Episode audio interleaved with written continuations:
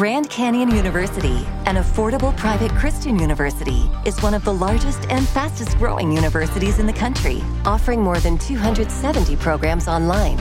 In addition to federal grants and aid, GCU's online students received nearly $130 million in institutional scholarships in 2022. Find your purpose at Grand Canyon University. Private, Christian, affordable. Visit gcu.edu slash myoffer to see the scholarships you may qualify for. Este podcast forma parte de Evox Originals. Disfruta de este avance.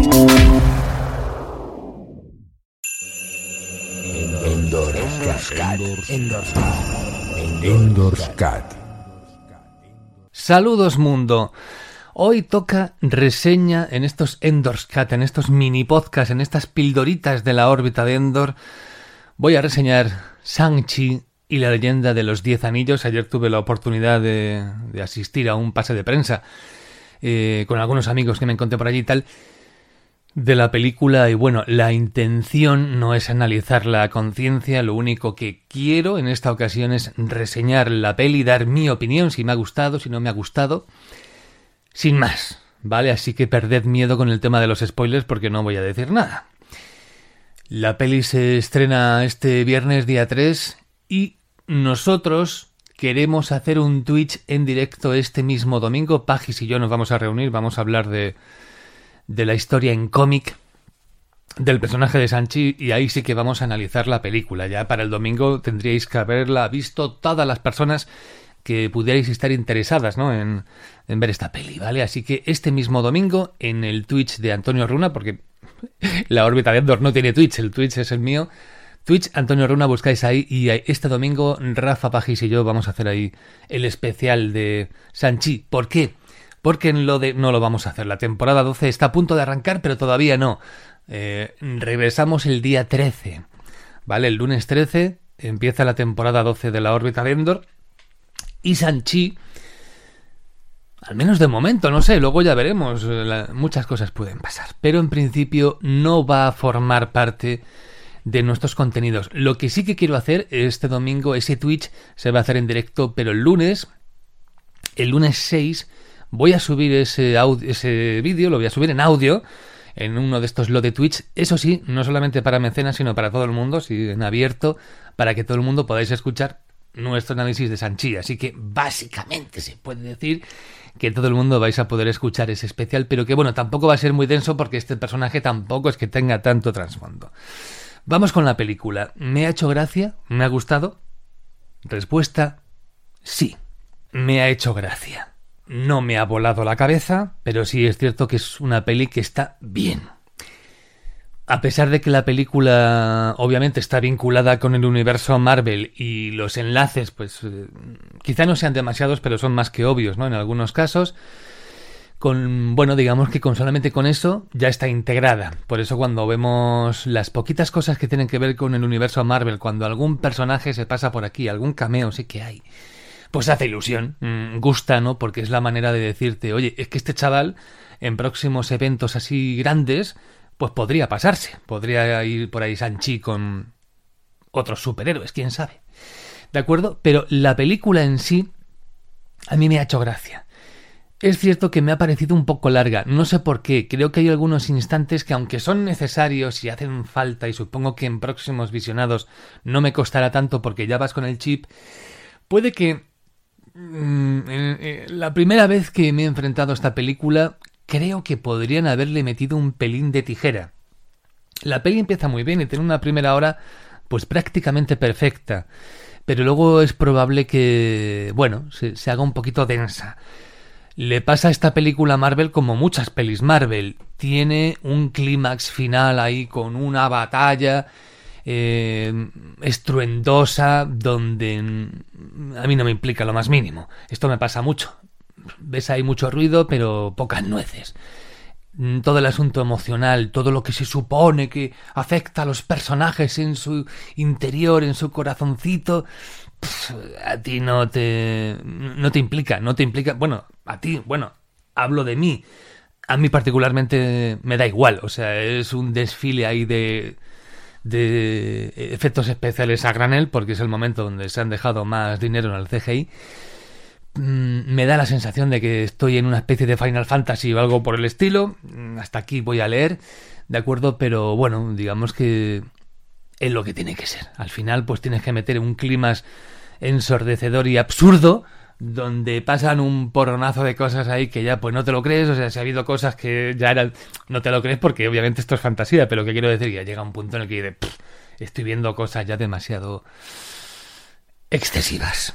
De acuerdo, entonces yo sí que creo que es una película que probablemente se, se va desinflando, ¿no? A cada paso que da.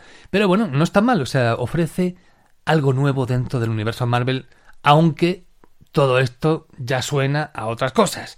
Aquí hay mucho cine de Hong Kong, de artes marciales, mucho cine de artes marciales fantástico, ¿no? Porque hay algunas cosillas como que huelen, huelen como a Mortal Kombat, algunas otras eh, huelen, pues qué sé yo, a pelis tipo eh, La Casa de las Dagas Voladoras y movidas así. O sea, hay toques así que recuerdan a otras cosas, pero dentro del universo Marvel y de lo que está haciendo Marvel Studios eh, específicamente, hay que decir que, y, bueno, en relación con los cómics, la peli es refrescante.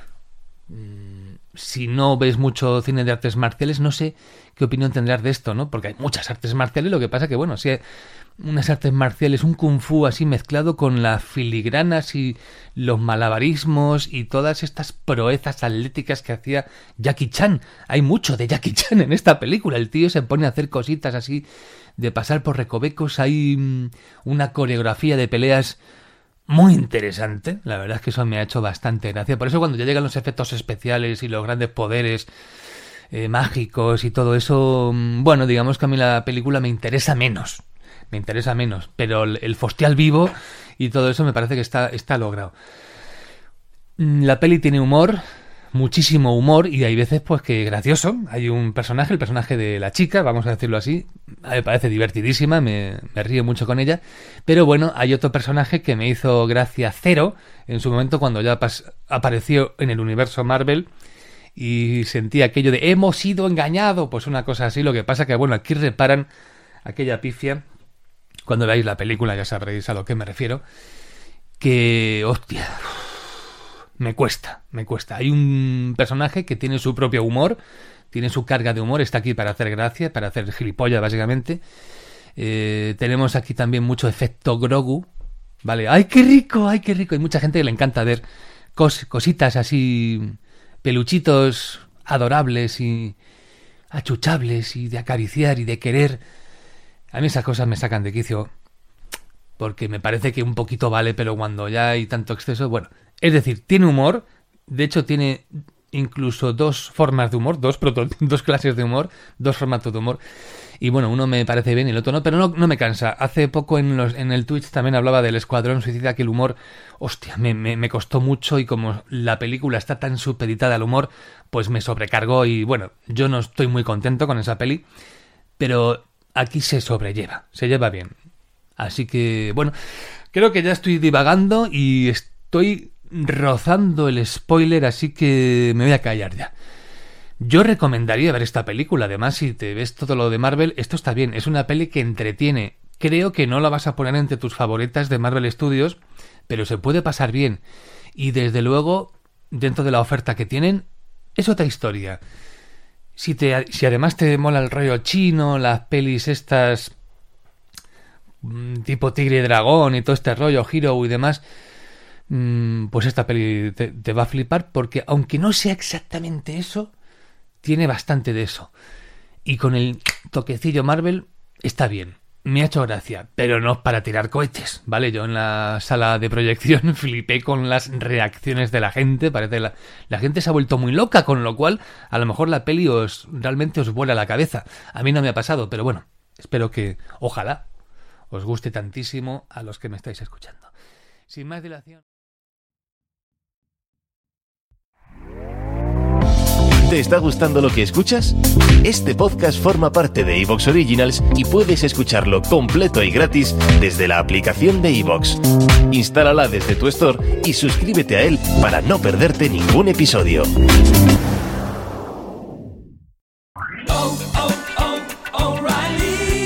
¿Necesitas ayuda? En O'Reilly Auto Parts te ayudamos. ¿Necesitas algún consejo? Te aconsejamos. Nuestros profesionales en autopartes están siempre disponibles para ayudarte a encontrar lo que necesites. Excelente servicio al cliente es solo una de las ventajas que ofrece O'Reilly Auto Parts. Los profesionales en autopartes. oh, oh, O'Reilly.